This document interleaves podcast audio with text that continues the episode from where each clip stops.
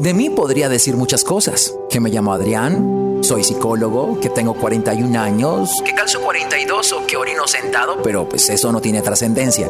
Lo que sí lo tiene son las reflexiones que te quiero compartir en mi podcast. Así que te invito a sumergirte en cada capítulo y a que saques de él lo que más te sea útil, pues ese es mi regalo para ti. ¿Estás listo? Empecemos.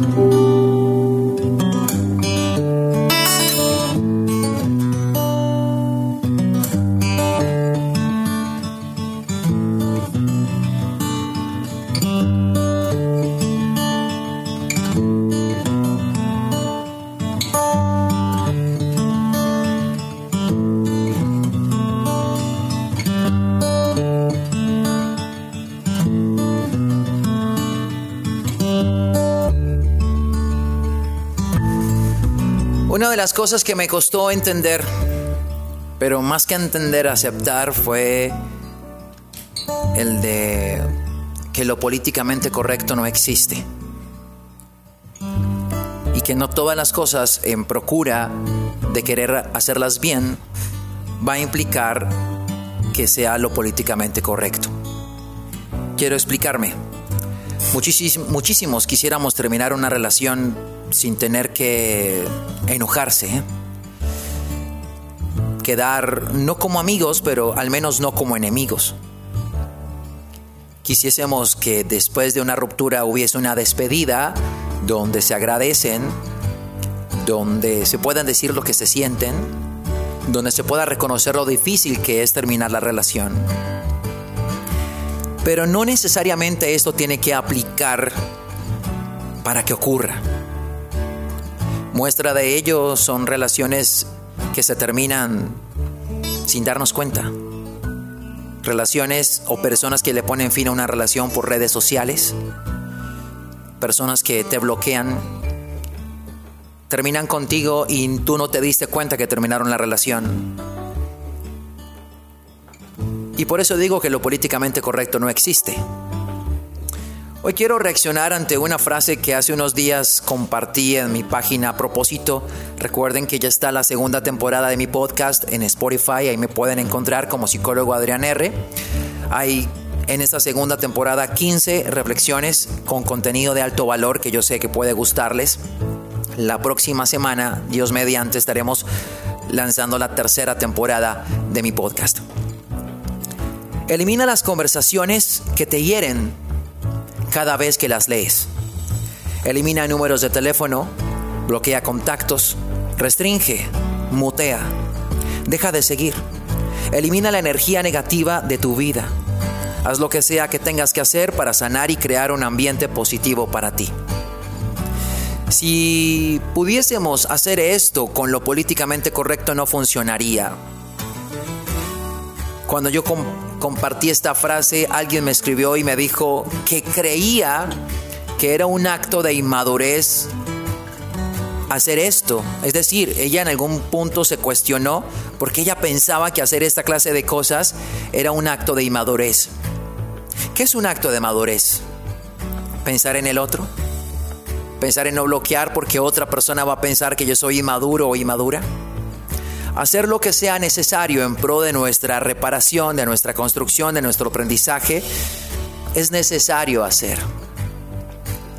Por eso si te es preciso bloquear a alguien que no ha entendido que tú terminaste una relación, he escuchado tanto estas historias de personas que te llaman hasta de otros números de teléfono porque cada vez que les contestas de otro número les cuelgas, porque no respetan tu proceso.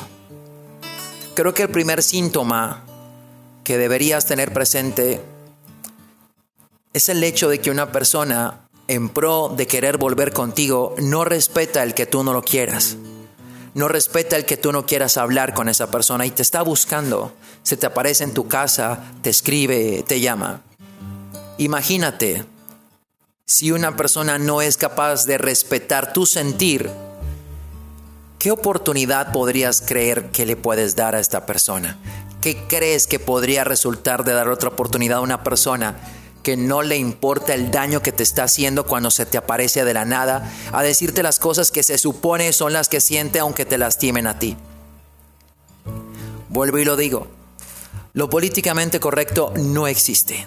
Buscar una manera ideal de poder proceder ante las cosas no siempre va a ser desde el deber ser, sino desde lo que tengo que hacer. Y si tengo que bloquear, tengo que eliminar, tengo que hacer contacto cero, tengo que renunciar a la familia de esa persona que a propósito me quería mucho, pero terminé mi relación con esta persona, es momento de hacer contacto cero. Es momento de alejarme, es momento de pensar en mí, de poner la atención en mí. Así que buscar la validación de otras personas, pensar que otras personas estén de acuerdo con las decisiones que tomen, pensar que otras personas piensen que tú eres maduro o no lo eres por el hecho de bloquear, de eliminar, de no contestar llamadas, de eliminar de las redes sociales, de no responder mensajes. Es un acto necesario en nuestro proceder. Si las personas del otro lado tuviesen la facilidad de entender y de respetar que tú no quieres, que tú tomaste una decisión y que eres consecuente con ella, las personas posiblemente se harían a un lado y quizás la dinámica sería distinta porque tú podrías haber buscado un espacio para decir, mira, la relación se terminó por esto y esto y esto, no tengo ningún resentimiento contigo, te deseo lo mejor, en realidad que sí, a partir de ahora tú puedes hacer lo que quieras con tu vida, creo que no tengo que decírtelo, pero no te voy a presionar y no voy a buscarte. Pero no ocurre. Tan pronto estás terminando una relación, donde estás buscando no quedar mal, donde estás buscando salir por la puerta grande, te empiezan a decir inmadura, te empiezan a decir eso es lo que tú me querías, porque si tú me quisieras me darías otra oportunidad y otro sinfín de cosas que pueden subir el tono. Habrá que hacer lo que se tenga que hacer para pensar en nosotros, en nuestra tranquilidad y en el ser consecuente con la decisión que tomamos cuando terminamos. Elimina las conversaciones que te hieren cada vez que las lees. Elimina números de teléfono. Bloquea contactos. Restringe. Mutea. Deja de seguir. Elimina la energía negativa de tu vida. Haz lo que sea que tengas que hacer para sanar y crear un ambiente positivo para ti. Es claro que decir lo que sea implica respetar a la otra persona implica no atentar de ninguna otra forma contra otra persona, ¿verdad? Es hacerlo concerniente para que yo pueda estar mejor, aunque esto implique bloquear, eliminar. No es un acto de inmadurez.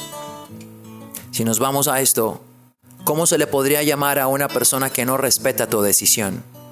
Una persona que después de tú haberle dicho no quieres más, terminamos, no vuelvas a buscar, se te aparece en tu casa. Una persona a la que tú le dices, no me llames, y te llama, y te insiste, y te escribe. ¿Cómo podríamos llamarle a esto? ¿Insistir porque te ama? No respetar el que tú no quieras hablar en ese momento. Una de las cosas que he aprendido es en que en aras de las diferencias, porque es entendible que en una relación haya cosas que nos molesten, que nos disgusten y no estamos obligados a tener que hablarlo de inmediato. Es entender que si la otra persona no quiere hablar, por más que nosotros quisiésemos que así fuese, debemos aceptarlo. Pero hay algo que hago personalmente. Yo le digo a esta persona que si quiere no hablar en el momento, no lo haga yo lo voy a respetar. Pero es importante hablarlo. Por lo tanto, cuando se sienta dispuesta, quiero que sepa que yo voy a estar ahí, pero que yo no la voy a buscar, no le voy a insistir, mira, ya, ya, ya se te pasó, ahora sí podemos hablar. Porque posiblemente uno quiera hablar en un momento en el que la otra persona no, porque la del disgusto es la otra persona. Hacerle ver que va a ser esa persona la que va a tener que tomar la decisión de buscar la conversación y que yo voy a dar el espacio que esta persona está pidiendo para poder posiblemente razonar la situación, acomodar sus emociones para poderlo hablar en algún momento.